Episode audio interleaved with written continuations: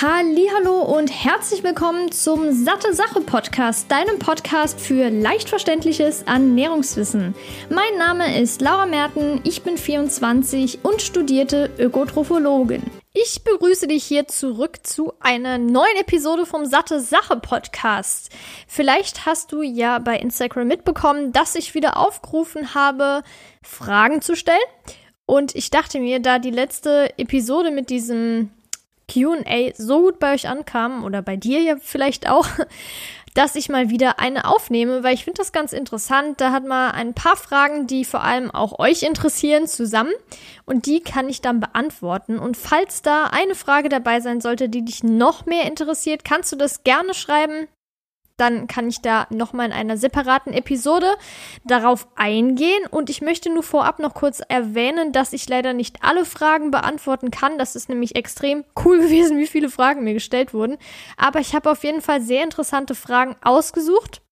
Darunter zählen zum Beispiel einmal das Thema Süßstoffe, das heißt, ob die gefährlich sind oder total unbedenklich, was ich davon halte und was so die aktuelle Lage betrifft, wie die eingestuft werden, ob es zum Beispiel Sinn macht, eher kleinere Mahlzeiten oder eine große Mahlzeit zu essen, wie Intermittent Fasting auf Binge-Eating wirkt, beziehungsweise ist es unproblematisch, wenn man eine Binge-Eating-Disorder hat, da mit Intermittent Fasting das zu machen wie man wieder Hunger und Sättigungsgefühl erlernen kann, welche Lebensmittel ich so täglich konsumiere, ob es denn noch ein neues Rezepte-E-Buch von mir gibt und ob zum Beispiel auch Supplements aus Drogeriemärkten was taugen, ob die überhaupt gut sind oder eher schlecht, sollte man da die Finger davon lassen, welche ich auch nehme, generell welche Supplements und bezüglich Fake News von sogenannten Ernährungsexperten.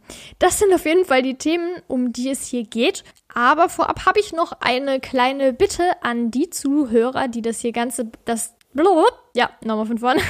An die, die das Ganze hier jetzt bei iTunes hören, ich würde mich mega freuen, wenn ihr eine Rezension hinterlässt. Das hilft mir natürlich und auch dem Podcast, weil der doch noch relativ klein ist, das Ganze ein bisschen bekannter zu machen. Das würde mich sehr, sehr freuen auf jeden Fall. Und ich würde sagen, wir beginnen jetzt direkt mal mit der Reihenfolge, die ich auch gerade schon angeteasert habe, und zwar mit dem Thema Süßstoffe. Zunächst eine kleine Anmerkung. Ich hatte mal einen Artikel geschrieben auf unserem Satte Sache Blog über das Thema Lebensmittelzusatzstoffe. Da ist auch noch mal ganz kurz das Thema Zuckeraustauschstoffe und Süßstoffe angesprochen oder ja, geschrieben ist es daher eher. Das würde ich unten nochmal in den Shownotes verlinken. Den kannst du dir dann sehr gerne mal durchlesen, wenn dich das Thema generell interessiert. Aber um jetzt auf dieses spezielle Thema einzugehen, es gibt einen Unterschied zwischen Zuckeraustauschstoffen Darunter zählt zum Beispiel Sorbit oder auch Xylit, also Birkenzucker, Isomaltat oder Maltit. Und da ist es im Prinzip so, dass die schon noch Kalorien haben, aber eben ausgetauscht werden gegen Zucker, beispielsweise weil jemand Diabetes hat und so weiter und so fort. Oder einfach auf Zucker verzichten möchte. Und dann gibt's aber auch noch die Süßstoffe und die sind praktisch kalorienfrei, also die haben so gut wie gar keine Kalorien, aber sind extrem viel süßer als normaler Haushaltszucker. Du hast bestimmt schon mal von Aspartam gehört, das zählt unter anderem dazu, aber auch sowas wie Saccharin, Zyklamat, Sucralo, Sucralose ist ein kleiner Zungenbrecher oder auch Acesulfam. Also die sind auf jeden Fall wirklich fast kalorienarm und extrem süß. Das heißt, wenn man beispielsweise backen möchte und das ersetzen, da wirklich sehr darauf achten. Und das Thema ist wirklich extrem kontrovers diskutiert. Es gibt super, super viele Meinungen und so weiter und so fort. Aber ich möchte hier jetzt einfach mal darauf eingehen, wie aktuell so der Forschungsstand ist, was meine Meinung dazu ist. Wie gesagt, da gibt es viele Meinungen, aber nur mal vorab, ich finde einfach, bei solchen Dingen sollte man bedenken, wie hoch ist der Konsum davon.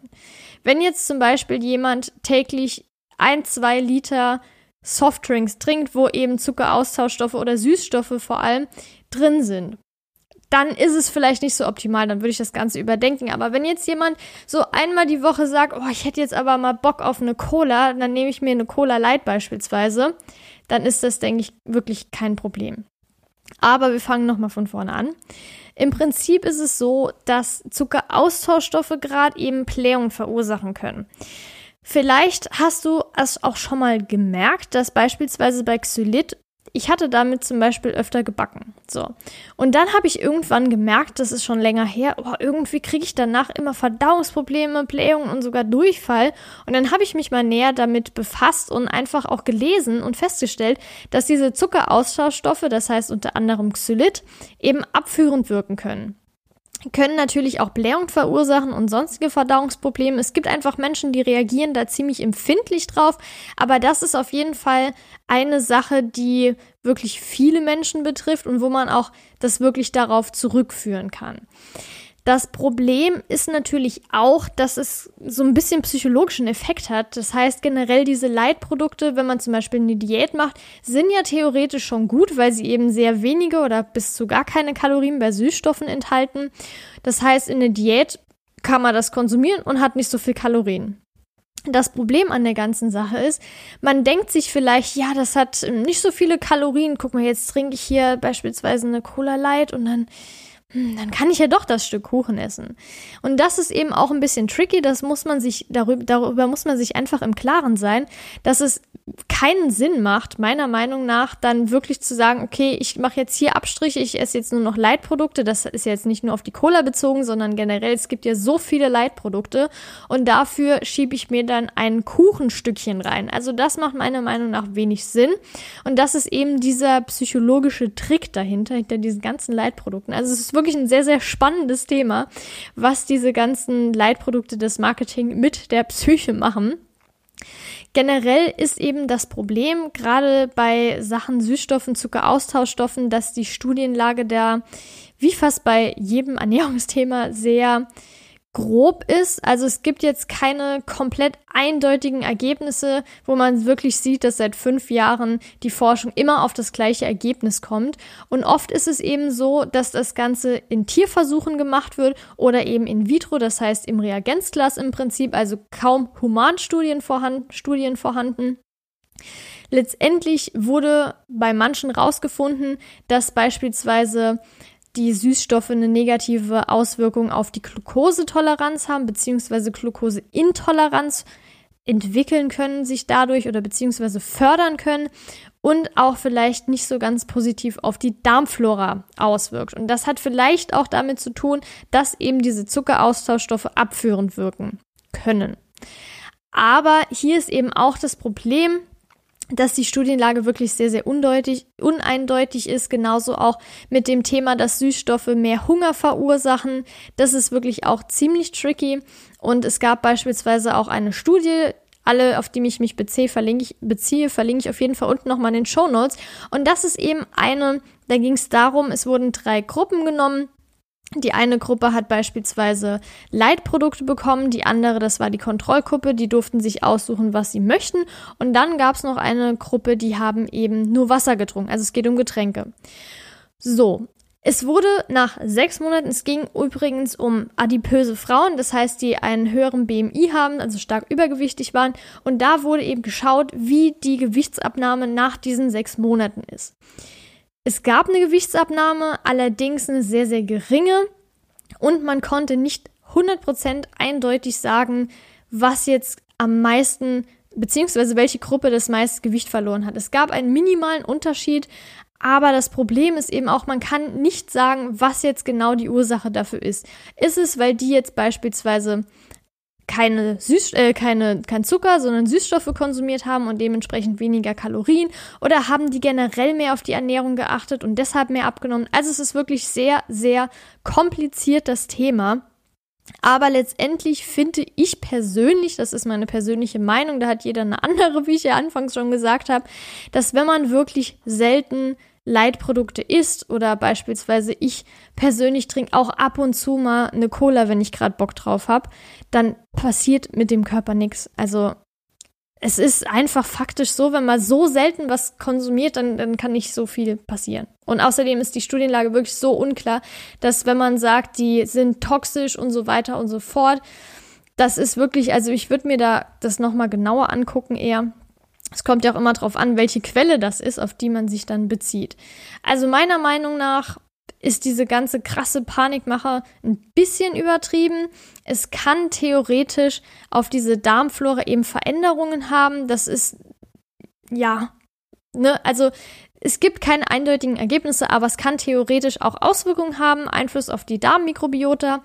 Und es ist im Prinzip so, dass man natürlich sich im Hinterkopf behalten muss, dass Diätprodukte jetzt nicht gleich abnehmen bedeuten. Das heißt, wenn man jetzt sagt, ja, ich konsumiere jetzt nur noch Leitprodukte, weil ich abnehmen will dadurch, dann ist das eher sinnlos. Das macht natürlich wirklich, ja, wenig Sinn, das so zu assoziieren. Jetzt haben wir das Thema Süßstoffe durch. Jetzt kommen wir mal zu der Frage, ob es einen Unterschied gibt, ob man jetzt zum Beispiel die Nahrung über den Tag aufteilt in mehrere kleinere Mahlzeiten oder eine große Mahlzeit. Generell ist es im Prinzip so, es gibt eine sogenannte Absorptionsrate, das heißt, inwiefern bzw. wie viel von diesem Nährstoff der Körper wirklich komplett aufnehmen und verwerten kann. Und ich möchte aber hier nochmal anmerken, dass ich mich jetzt hier darauf beziehe, auf jemanden, der eine gesunde Verdauung hat, der einen gesunden Darm hat, weil eben diese Nährstoffaufnahme im Darm stattfindet. Und wenn jetzt aber jemand Probleme hat, zum Beispiel der Darm ist ein bisschen durchlässig durch irgendeine bestimmte Erkrankung, dann ist das Ganze natürlich nochmal was völlig anderes. Und deshalb, also ich beziehe mich hierbei jetzt auf jeden Fall auf einen gesunden Darm. Im Prinzip ist es beispielsweise jetzt bei Protein so, es kommt auf die Nahrungsmittelquelle an, beziehungsweise auch, auf, auch um die Nahrungsproteinquelle. Es gibt ja eine Magenverweildauer von Lebensmitteln, das heißt, wie lang bleibt das Lebensmittel eben im Magen, bis es dann letztendlich in den Darm gelangt. Und das spielt auch eine Rolle damit, wie viel aufgenommen wird, in wie viel, in welcher Zeit. Und bei Protein ist es eben so, dass es zwischen 1,3 und 10 Gramm pro Stunde aufgenommen wird von diesen Aminosäuren eben. Und Whey ist ja dieses Molkeprotein das eben auch viele Sportler zu sich nehmen, also die Muskeln aufbauen wollen beispielsweise. Und da ist es so, dass wirklich 10 Gramm pro Stunde aufgenommen werden. Das ist jetzt so das, also sage ich mal, das Höchste, was an Protein, an Nahrungsproteinquellen beziehungsweise Aminosäuren eben aufgenommen werden vom Körper. Das heißt, es kommt da auf jeden Fall auch nochmal auf die Quelle an. Abgesehen davon kommt es auch beispielsweise bei fettlöslichen Vitaminen drauf an, ob eben in diesen Mahlzeiten auch Fette enthalten sind. Das heißt, wenn man jetzt beispielsweise eine Mahlzeit hat, die extrem viel Kohlenhydrate und auch Protein beinhalten, aber extrem wenig Fett, kann es eben sein, dass diese fettlöslichen Vitamine, das heißt Vitamin A, Vitamin E, Vitamin D und Vitamin K, eben nicht optimal vom Körper aufgenommen werden können, weil eben das Fett fehlt. Generell ist es aber auch so, dass wenn man jetzt beispielsweise eine Diät macht, dann gibt es ja verschiedene Formen, das weißt du sicherlich. Und ich hatte ja mal in einer Episode über Fasten gesprochen, beziehungsweise Intermittent Fasting. Und da ist es ja so, dass man ein bestimmtes Zeitfenster hat, in dem man isst und in dem anderen Zeitfenster, beziehungsweise in der restlichen Zeit fastet man.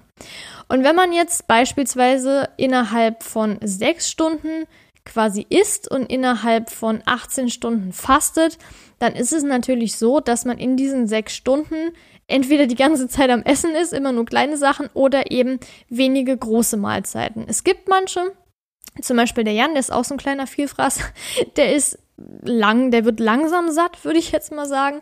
Das heißt, der kann ohne Probleme eine große Mahlzeit essen. Ich bin eher so eine Person, die kleinere Mahlzeiten bevorzugt. Das heißt, für mich wäre das Ganze nix. Das heißt, abgesehen von dieser Aufnahme, die der Körper teilweise, beziehungsweise bei manchen Dingen, dass die eher eingeschränkt sind, bei großen Mahlzeiten, das heißt, dass einfach in Anführungszeichen jetzt mal zu viel der Körper zu viel bekommt und damit nicht richtig was anfangen kann und eben nicht alles optimal aufnehmen kann. Und wie gesagt, abgesehen von diesem Aspekt ist es eben so, wenn jemand wirklich keine großen Mahlzeiten verträgt. Es gibt ja auch manche, die bekommen dann Verdauungsprobleme in Form von Blähungen oder von Verstopfungen und so weiter. Es ist eben sinnlos zu sagen, ich muss jetzt auf Teufel komm raus nur eine große Mahlzeit essen. Deshalb, es geht auch ums Sättigungsgefühl. Man sollte sich jetzt nicht vollstopfen, bis einem schlecht wird, nur um zu sagen, ich esse eine große Mahlzeit. Das macht wirklich wenig bis gar keinen Sinn. Und es kommt natürlich auch darauf an, wie viel Energie, wie viel Kalorien man zu sich nimmt.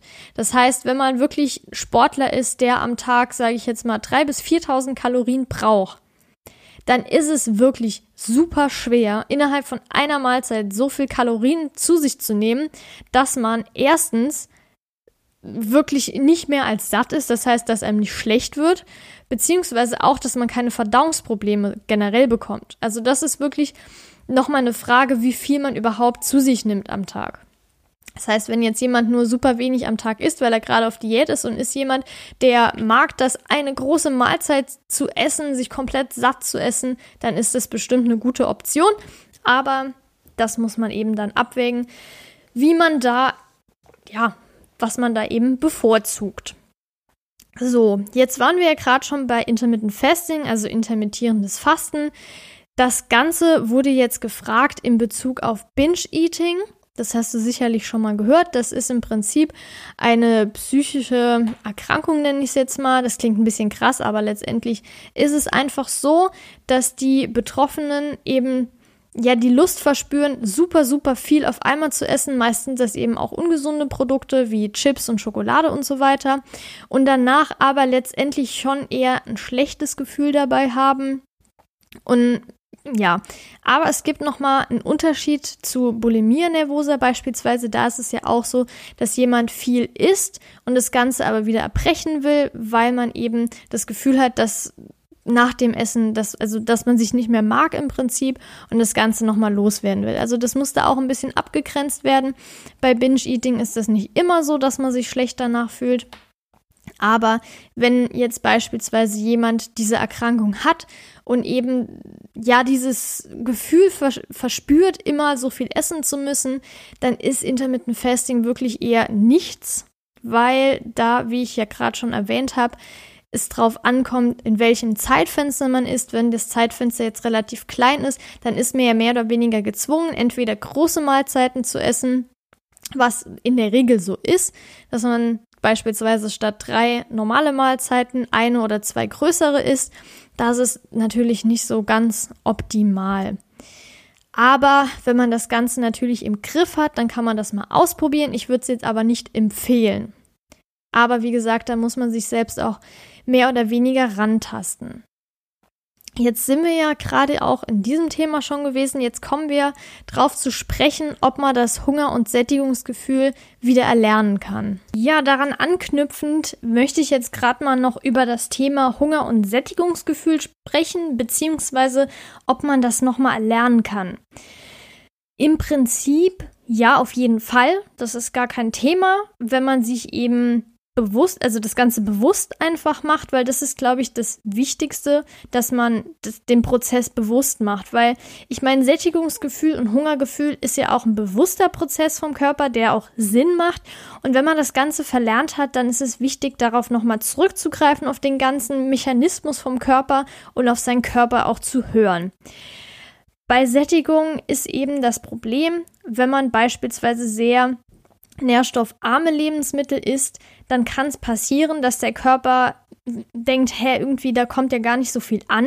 Das heißt, die sind halt nährstoffarm, sprich wenig Vitamine und Mineralstoffe drin, meistens leere Kalorien in Form von Weißmehlprodukten oder verarbeiteten Produkten. Dann denkt sich der Körper, Moment mal, da fehlt doch irgendwas. Ich kann doch jetzt nicht sagen, ich bin satt, obwohl viel zu wenig kommt. Und das ist eben auch ein Problem, dass der Körper nicht mehr genau weiß, wann habe ich Hunger und wann nicht, wann bin ich satt und wann nicht.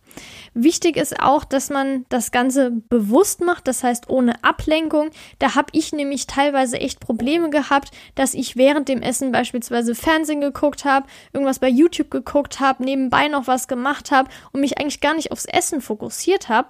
Und dann habe ich gegessen, gegessen, gegessen und da habe ich mir kaum noch, dann war der Teller leer und der war eigentlich ziemlich voll und eigentlich müsste ich satt sein, habe mir da aber kaum noch Gedanken drum gemacht. Teller in die Spülmaschine, fertig. Aber letztendlich wusste ich in, diesem, in dieser Minute, als ich den Teller weggemacht habe, gar nicht, ob ich überhaupt satt bin oder nicht. Das heißt, ich habe in dem Moment auch nicht auf meinen Körper gehört. Und das ist eben wichtig. Und während man das Ganze eben ohne Ablenkung macht, ist es auch sinnvoll, langsam zu essen. Darum, dabei geht es jetzt nicht darum, dass du schneller satt bist, weil beispielsweise ist es wirklich teilweise so, wenn man sehr, sehr langsam ist, wird man schneller satt, als wenn man das Ganze reinschaufelt. Aber es ist auch wichtig, das nicht rein zu schaufeln, weil erstens kann es natürlich sein, dass man Verdauungsprobleme davon bekommt, in Form von Blähung beispielsweise. Aber du isst natürlich auch so viel, bis der Körper irgendwann sagt, nee, warte mal, da, da ist jetzt gut. Und deshalb ist es wichtig, das Ganze bewusst zu essen, ohne Ablenkung und sage ich mal, in einem gediegenen Tempo. Also weder so ganz, ganz langsam, dass du jetzt irgendwie zwei Stunden für einen Teller brauchst, aber jetzt auch nicht alles runterschlingen. Bezüglich Hungergefühl ist es, denke ich, auch wichtig, möglichst naturbelassen zu essen. Das heißt, ausgewogen mit vielen Vitaminen, Mineralstoffen drin, die eben ausreichend sind, auch Ballaststoffe dass der Körper nochmal genau weiß, jetzt habe ich so viel erstmal, das reicht mir für so und so viele Stunden. Und dann sagt er, okay, jetzt könnte ich mal wieder was gebrauchen, dann sage ich jetzt, hey, hier Hunger am Start. Also das ist auch nochmal ein wichtiger Aspekt. Unter anderem natürlich auch das, was jetzt auch nochmal zur Sättigung beziehungsweise zu dem Bewussten passt, ist eben, dass man auch selbst kocht, dass man sieht, was man gerade zubereitet und sich vielleicht schon das Ganze geschmacklich als Gaumenschmaus im Mund vorstellt, wie man es nachher isst. Also das ist auf jeden Fall auch noch ein Aspekt. Und was das Hungergefühl betrifft, auch genug sich zu bewegen, dass der Körper auch nochmal generell der Stoffwechsel in Schwung kommt, der Körper weiß, okay, wenn ich jetzt geleistet habe, es kann ja auch nur ein Spaziergang sein, also es muss jetzt kein Hochleistungssport sein, aber dass er merkt, ich habe jetzt was geleistet, jetzt kann ich auch ein bisschen was futtern und eben auch genug zu trinken. Was ich jetzt vielleicht nicht empfehlen würde, ist während dem Essen super viel zwischendurch zu trinken, weil das natürlich auch den Magen voll stopft im Prinzip, was jetzt letztendlich sehr ja nicht unbedingt sinnvoll ist für den Körper, weil er eben jetzt auch nicht wirklich was zu aufzunehmen hat oder zu verdauen hat, weil es beispielsweise nur Wasser ist. Das heißt, da würde ich empfehlen, das Wasser erst danach zu trinken, aber auf jeden Fall generell ausreichend zu trinken, weil beispielsweise vielleicht hast du ja auch schon, das war glaube ich die eine der ersten Episoden über Heißhunger gehört, die verlinke ich dir gerne noch mal unten, wo es eben auch darum ging, dass wenn man beispielsweise Heißhungergefühl hat, dass das dann auch teilweise von Durst kommen kann und das ist eben auch ein Aspekt, der mit reinspielt und deshalb sollte man das definitiv in dem Zusammenhang auch berücksichtigen. Jetzt kommen wir mal zu der Frage, welche Lebensmittel ich täglich konsumiere. Generell ist das tagesabhängig bei mir, aber es gibt so ein paar Dinge, die wirklich so gut wie jeden Tag auf meinem Speiseplan stehen.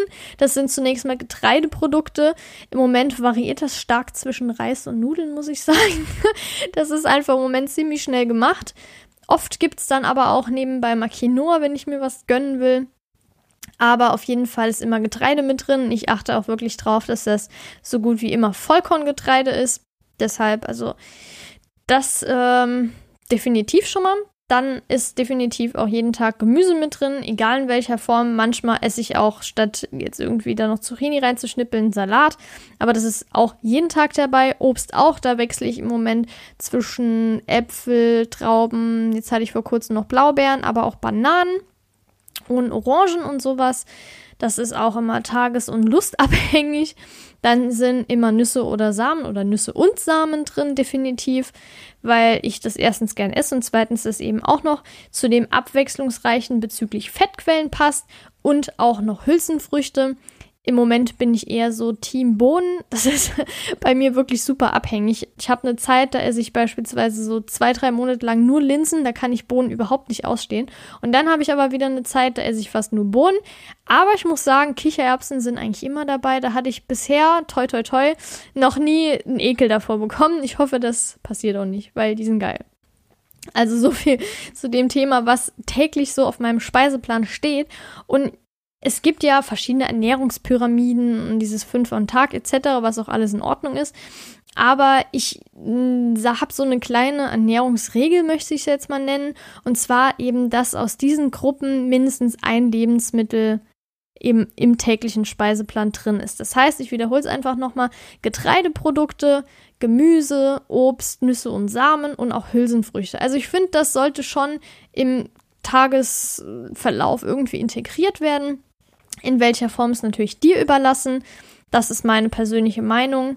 Und da gibt es aber super viele verschiedene Empfehlungen. Aber ich denke, das ist schon sehr ausgewogen. Ja, jetzt knüpfen wir mal an meinen Speiseplan an. Und zwar kam noch die Frage, gibt es irgendwann nochmal ein neues Kochbuch von euch. Das erste war schon so toll. Das freut mich natürlich erstmal riesig zu hören, dass dir das gefallen hat, der Person, die das geschrieben hat. Und ich hoffe natürlich, dass bald oder irgendwann nochmal eins kommt. Da hätte ich richtig Lust drauf. Leider, leider habe ich im Moment keine Zeit dafür, weil das wirklich auch sehr, sehr viel Aufwand mit sich bringt, den ich natürlich gerne mache. Aber im Moment passt es leider nicht rein. Und dadurch, dass ich das eben alles alleine gemacht habe, ist es eben umso schwieriger. Aber ich habe da definitiv Lust drauf. Ich werde mir da wahrscheinlich jetzt im Laufe des Studiums, habe ich ja noch ein bisschen Zeit, mir Gedanken zu machen, ein Thema raussuchen, weil es gibt ja mal mittlerweile wirklich super, super viele tolle Kochbücher. Aber ich möchte natürlich dann auch eins machen, was Mehrwert bringt. Das heißt jetzt nicht das 80.000. XY-Buch. Und daher will ich mir da unbedingt noch genug Gedanken drum machen. So viel zum Thema Kochbuch. Jetzt kommen wir zu dem heiklen Thema Nahrungsergänzungsmittel bzw. Multimineralsupplemente und zwar auch zum Thema, ob Drogerieprodukte was taugen und worauf man achten sollte. Also zunächst mal ist wichtig zu wissen, dass Nahrungsergänzungsmittel nicht dem Arzneimittelgesetz unterlegen sind, sondern dem Lebensmittelgesetz. Natürlich gibt es im Lebensmittelgesetz auch Regelungen, allerdings sind die natürlich nicht ganz so streng wie im Arzneimittelgesetz, was auch logisch ist. Meiner Meinung nach vielleicht jetzt nicht so optimal, aber selbstverständlich müssen Arzneimittel noch strenger kontrolliert werden, gar keine Frage. Aber das ist eben das Problem, dass generell bei Nahrungsergänzungsmitteln die Richtlinien nicht so streng sind. Das hat jetzt nichts mit Drogerie oder Markenprodukt zu tun. Das ist generell so, dass die dem Lebensmittelgesetz eben unterliegen. Ich würde sagen, in der Regel ist es so, wenn die Präparate in Deutschland hergestellt sind, dass die auch ziemlich sicher sind weil die eben auch in Laboren getestet werden. Und da ist es vielleicht auch mal interessant, wenn es das gibt, und darauf würde ich auch achten, dass es das gibt, von verschiedenen Herstellern eben diese Rückstandsanalysen oder Laborbefunde von diesen Nahrungsergänzungsmitteln. Manchmal stehen die nicht auf der Seite, aber die kann man in der Regel auch anfragen. Und wenn das ein seriöser Anbieter ist und das auch gute Qualität hat, dann rücken die das auch in der Regel raus. Also das ist auf jeden Fall auch nochmal ein Tipp, darauf zu schauen, Jetzt der Unterschied zwischen Drogerie und teuren Produkten. Also ich habe natürlich jetzt nicht jedes Produkt mir einzeln angeschaut, aber generell ist es ja auch so, dass um das Produkt so günstig zu machen, kann man entweder auf die Schiene gehen, ich produziere super, super viel davon und ich kann mir auch vorstellen, dass eine Drogerie, wie jetzt beispielsweise DM, ihre Produkte in größeren Stückzahlen verkauft als jetzt beispielsweise in der Apotheke ein Hersteller, der, was weiß ich, ich habe jetzt keine Zahlen im Kopf, aber trotzdem in der Regel weniger verkauft, aber dafür teurer. Das kann entweder daran liegen, dass es deshalb so günstig ist, oder es kann auch daran liegen, dass beispielsweise günstigere Inhaltsstoffe verwendet werden als bei den teureren Produkten.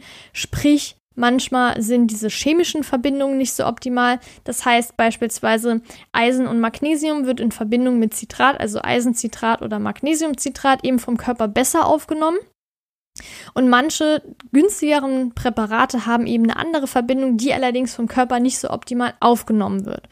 Und es ist vielleicht auch wichtig, dass da nochmal, also nochmal darauf zu gucken, beispielsweise bei Magnesiumpräparaten, das hatte ich nämlich vor kurzem auch, dass da eben draufsteht, wie viel elementares Magnesium enthalten ist. Das heißt, das Magnesium, das letztendlich auch in Anführungszeichen wichtig ist und dass es eben in dieser Magnesium-Citrat-Verbindung ist, das ist auch optimal. Es gibt noch andere Verbindungen, die auch gut vom Körper aufgenommen werden, aber in günstigen Produkten kann es teilweise sein, dass eben die nicht so optimale Form drin ist und da ist es auch so ein Abwägungsding, ob man sagt, okay, ich bezahle jetzt lieber die drei, vier Euro mehr, aber dafür ist da die bessere Verbindung drin, bessere chemische Verbindung, oder ich bezahle halt weniger und es wird letztendlich nicht so optimal aufgenommen.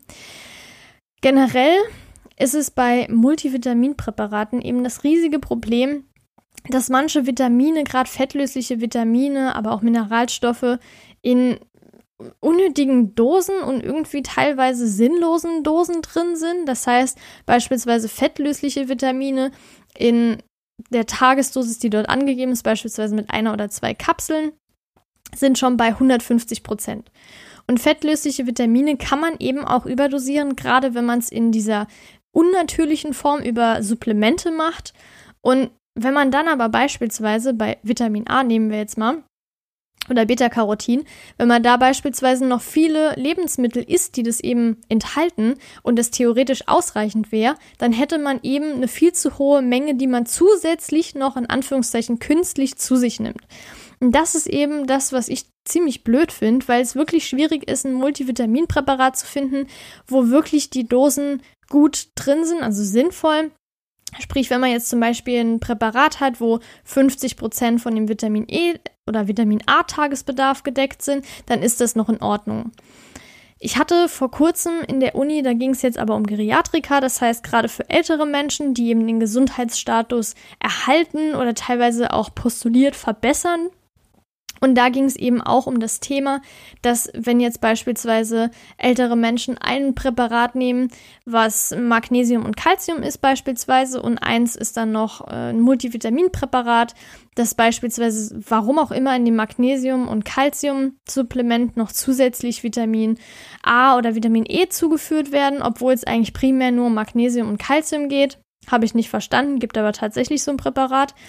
Und aber in dem anderen genauso. Das heißt, die Dosis ist letztendlich von Beta-Carotin oder Vitamin E 300-fach, was natürlich viel zu viel ist. Und das ist eben das Problem, was viele Multivitamin- oder Multimineralstoffpräparate hat.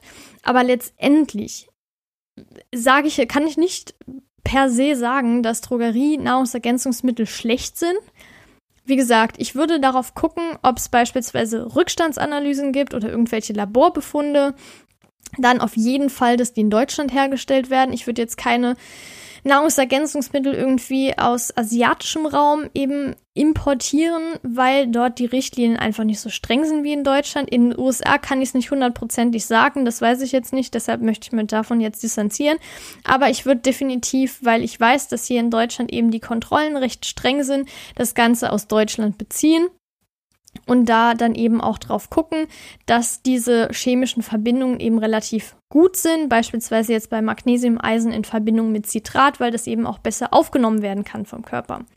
Das auf jeden Fall zu dem Thema mit Drogerie und jetzt war auch noch die Frage, welche Supplements ich nehme. Da möchte ich auch noch mal gerne auf den Artikel verweisen, den der Jan geschrieben hat. Das ist der Supplement Guide. Den verlinke ich noch mal unten in den Show Notes. Den kannst du gerne mal durchlesen. Da geht es eben auch um die häufigst gestelltesten Fragen, die wir bekommen haben zum Thema Supplements. Und ich möchte natürlich trotzdem kurz sagen, was ich alles nehme. Okay, das klingt jetzt so, als würde ich irgendwie hier 30 Sachen nehmen. Aber was ich definitiv natürlich nehme, ist Vitamin B12. Das nehme ich auch äh, durchgehend, nicht beispielsweise wie Vitamin D, das nehme ich halt nur im Oktober bis März in diesen Wintermonaten. Da habe ich auch noch mal eine eigene Episode drüber gemacht, also über Vitamin D, die kann ich auch gerne noch mal verlinken. Da gehe ich dann noch mal ein bisschen spezieller drauf ein. Was ich auch nehme, ist ein EPA und DHA Omega-3 Fettsäuren, weil eben die Umwandlungsrate von den pflanzlichen Omega-3 Fettsäuren in EPA und DHA schlechter ist als beispielsweise über Fisch. Und da ist es mir dann einfach lieber und sicherer, wenn ich das Ganze supplementiere, weil ich dann weiß, dass es mein Körper auf jeden Fall besser und mehr aufnehmen kann. Was ich auch nehme, ist Jod, weil ich eben Schilddrüsenunterfunktion hatte, diagnostiziert und auch dieses L-Tyroxin und alles genommen habe. Und irgendwann habe ich dann mit meinem Arzt abgeklärt, ob ich das einfach mal absetzen kann. Jod supplementieren hat wunderbar funktioniert. Möchte ich aber an dieser Stelle definitiv noch ganz, ganz wichtig sagen, das ist jetzt keine Empfehlung. ich wollte nur gerade nur, ja, kurz erklären, warum ich das nehme. Also wenn du beispielsweise Probleme mit der Schilddrüsenunterfunktion hast, kannst du gerne mal mit deinem Arzt bereden, ob das vielleicht eine Option wäre. Aber ich möchte definitiv keine Empfehlung dafür aussprechen, weil das bei mir so war und das ist nicht bei jedem so. Zu diesem Thema. Was ich noch nehme, während ich meine Tage habe, ist eben Eisen, weil ich auf Nummer sicher gehen möchte, dass ich da keinen Eisenmangel in der Zeit habe. Ich versuche natürlich eisenreicher zu essen, aber das Ganze ist noch so ein bisschen on top. Ich nehme jetzt keine 200-fache Dosis, aber nichtsdestotrotz nehme ich das auf jeden Fall in dieser Zeit. Jetzt kommen wir zu einer letzten, auch nicht weniger interessanten Frage oder Anmerkung oder Anregung, dass ich mal was zu dem Thema Fake News durch angebliche Ernährungsexperten sagen soll. Und lustigerweise hat das jemand gefragt, den wir auch auf einem Event kennengelernt haben. Falls du uns auf Instagram folgst, hast du vielleicht vor, boah, ich glaube, das ist jetzt schon zwei Wochen her gesehen, dass wir nach dem DGE, beziehungsweise nach der DGE-Konferenz noch zu einem Dinner eingeladen wurden von Nutrition Hub. Und da gab es eben verschiedene Ernährungsexperten, die da waren aus der Industrie, aus beispielsweise jetzt vom VDOE oder alles Mögliche. Und Ernährungsumschau fand ich echt wirklich interessant. Es war ein richtig, richtig cooler Abend. Spannende Leute definitiv dabei. Und da ging es eben auch gerade bei der DGE-Konferenz, da war eben noch ein Blog, wo es eben um Ernährungskommunikation geht oder ging. Und da war auch das Thema als Podiumsdiskussion mehr oder weniger mit Ernährungsblogs. Das heißt, gerade Blogs, die Ernährungsempfehlungen geben und vielleicht jetzt keinen so wissenschaftlichen Hintergrund haben. Und wir, das fand ich natürlich sehr cool, wurden als Positivbeispiel genommen, weil wir eben diesen wissenschaftlichen Hintergrund haben und das Ganze auch ja, möglichst einfach rüberbringen möchten und auf jeden Fall auch fundiert. Und da wurde eben auch besprochen, wie man das Ganze unterscheiden kann. Das ist wirklich ziemlich tricky und ich möchte zu diesem Thema meine Meinung sagen. Da gibt es vielleicht auch unterschiedliche Meinungen, aber ich denke, das ist relativ gut zu differenzieren so. Generell gibt es hier wirklich super viele Social-Media-Kanäle oder Blogs, in denen es eben um Ernährung geht und in denen eben auch Ernährungsempfehlungen gemacht werden. Zunächst mal gibt es auch sehr, sehr viele, die eben das Ganze auf Erfahrungsberichten machen, sprich beispielsweise, wenn die gerade eine Diät machen, über ihre Erfahrung zu berichten, Erfolgserlebnisse zu teilen, beispielsweise, ich will jetzt keine Werbung machen, aber gerade bei Weight Watchers ist das ja auch so eine kleine Community, möchte ich das jetzt mal nennen, wo die eben auch ihre Erfolge zeigen, beispielsweise auch Rezepte posten, die sie ausprobiert haben. Stories, wie das Ganze jetzt aktuell funktioniert, ob es vielleicht mal nicht funktioniert hat, was die gemacht haben und so weiter. Das finde ich auch wunderbar. Ich denke, da gibt es auch eine tolle Unterstützung, auch so ein bisschen social-mäßig. Also das ist echt eine coole Sache. Letztendlich ist es aber schwierig, wenn zum Beispiel jemand konkrete Ernährungsempfehlungen gibt, wenn es um Erkrankungen geht. Und deshalb, vielleicht hat sie ja auch den vorletzten äh, Podcast, die Episode von mir gehört, wo es eben auch mit diesem QA war, dass ich auch wirklich weiß, wo meine Grenzen liegen. Und ich sage das dann auch ganz ehrlich. Das heißt, bei einem Thema, wo es jetzt um irgendeine Krebsart geht, möchte ich keine Ernährungsempfehlung geben, weil es A entweder keine konkreten gibt oder B ich mich zu wenig damit auskenne. Und das ist wirklich wichtig zu unterscheiden. Und wenn ich dann beispielsweise irgendwelche Blogs sehe, wo es eben natürlich darum geht, dass jemand beispielsweise Morbus Crohn hat, also diese chronisch entzündliche Darmerkrankung, wo ich eben auch mit dem Jan in der Podcast-Episode drüber gesprochen habe, der beispielsweise sagt, was bei ihm funktioniert und was bei ihm nicht funktioniert, ist das alles was ganz anderes. Das ist ja im Prinzip auch nochmal so Erfahrungsberichte. Aber wenn jetzt beispielsweise eine bestimmte Seite, wo man nicht weiß, welchen Hintergrund diese Person hat, keine Quellen angegeben werden oder sonstiges und da eben Ernährungsempfehlungen gemacht werden, teilweise hatte ich das auch schon mal gelesen, dass irgendwie gesagt wird, ja, man kann diese Krebsart mit Globuli behandeln und man muss nur das und das essen. Das ist eben wirklich, das kann richtig gefährlich werden. Und da sollte man definitiv aufpassen. Ich würde sowas auch auch niemals machen. Ich habe Ökotrophologie studiert, kein Medizin, ich bin kein Arzt oder sowas, also das würde ich definitiv nie machen. Und es ist natürlich auch ein Riesenunterschied, ob man beispielsweise das ganze Wissen, was man hat über Ernährung und so weiter, auf einem Wochenendseminar nur gelernt hat oder eben über ein mehrjähriges Studium. Weil es gibt natürlich auch das Problem, dass beispielsweise das Wort Ernährungsberater kein geschützter Begriff ist. Sprich, wenn du jetzt beispielsweise sagst, boah, ich interessiere mich jetzt für Ernährung, ich habe hier jetzt schon einiges darüber gelesen, ich mache jetzt eine Ernährungsberaterpraxis auf, ist das gar kein Problem. Das heißt, da wird nichts kontrolliert oder so. Du musst kein, natürlich kannst du Zertifikate machen, aber musst theoretisch kein Zertifikat machen. Und das kann eben auch schwierig sein, weil man nicht so genau weiß, inwiefern hat er sich jetzt damit beschäftigt. Ich will damit auf keinen Fall sagen, dass an der Uni oder der Fachhochschule alles perfekt ist. Es gibt auch Profs, die Fehler machen, wo sich dann letztendlich rausgestellt hat, das war jetzt nicht so gut, was er gesagt hat oder was sie gesagt hat. Und deshalb ist es generell, egal ob Uni, FH oder auch Selbstweiterbildung, dass es generell auch wichtig ist, eigene Recherchen zu machen. Das heißt, sich außerhalb dessen noch weiterzubilden, um eben auch hier diesen wissenschaftlichen Aspekt zu haben. Im Prinzip ist das an der Uni ja auch erweitertes Lehrbuchwissen, würde ich das jetzt mal nennen, wo eben natürlich auch Studienergebnisse präsentiert werden und so weiter. Aber es macht natürlich Sinn, sich auch mal die Studien anzuschauen.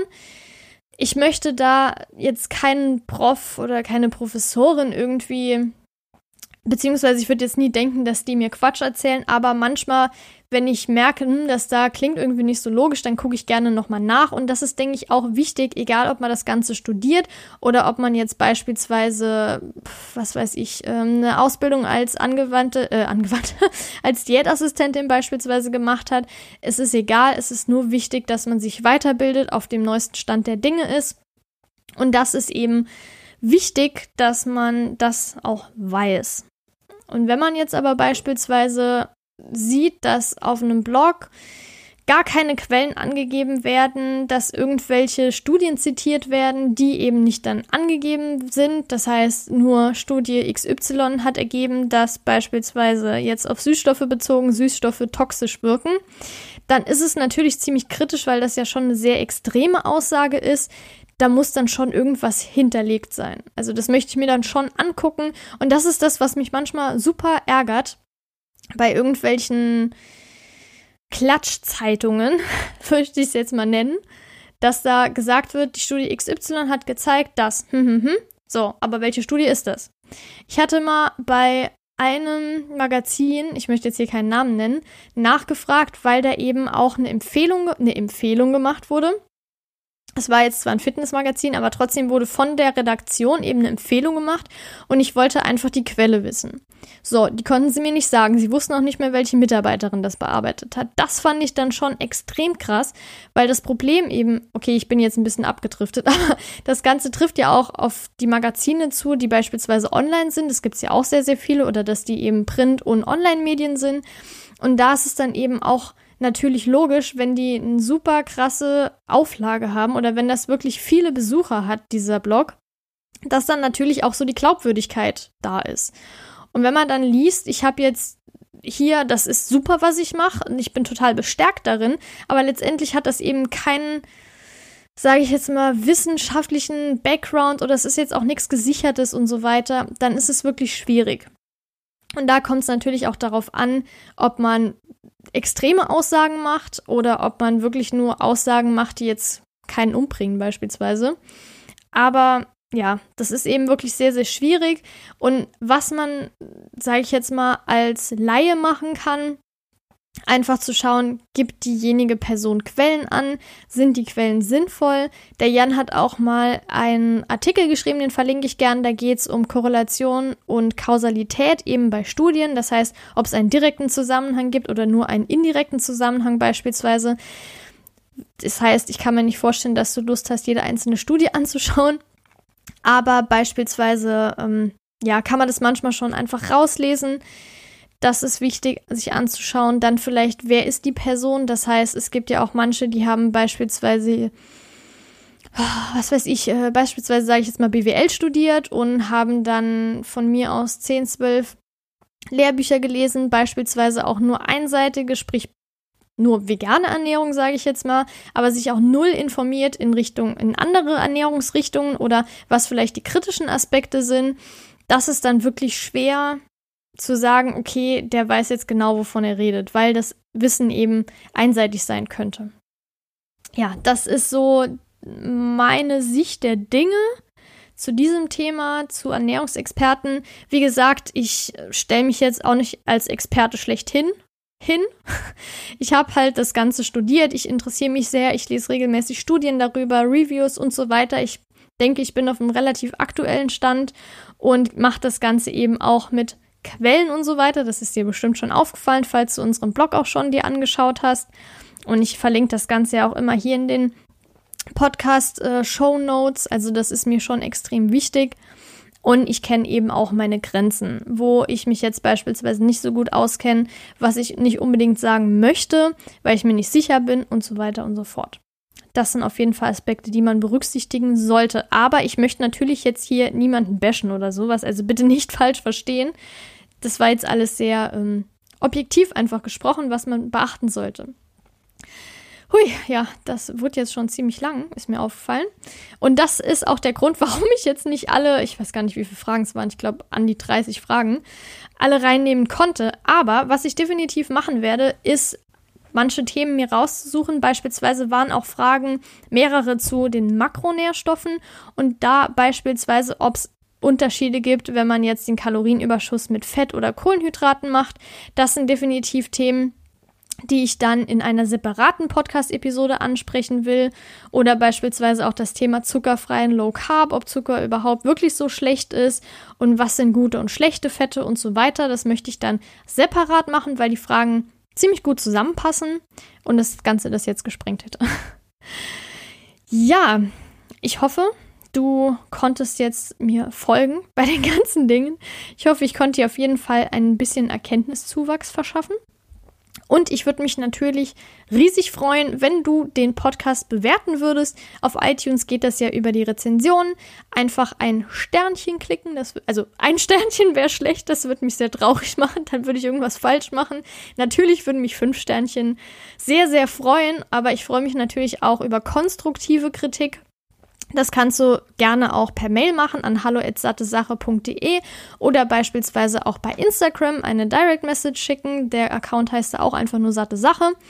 Oder beispielsweise auch über das Kontaktformular auf unserem Blog sattesache.de. Also es gibt verschiedene Möglichkeiten, mich zu kontaktieren. Ich würde mich definitiv auch freuen, wenn du wieder bei der nächsten Episode dabei bist. Und wenn du die nicht verpassen willst, dann abonniere gerne den Podcast. Das geht auch in der Regel mit einem Klick und dann kriegst du direkt eine Benachrichtigung, sobald die nächste Episode hochgeladen wurde. Und ich freue mich, dich da wieder begrüßen zu dürfen. Und bis dahin, deine Laura.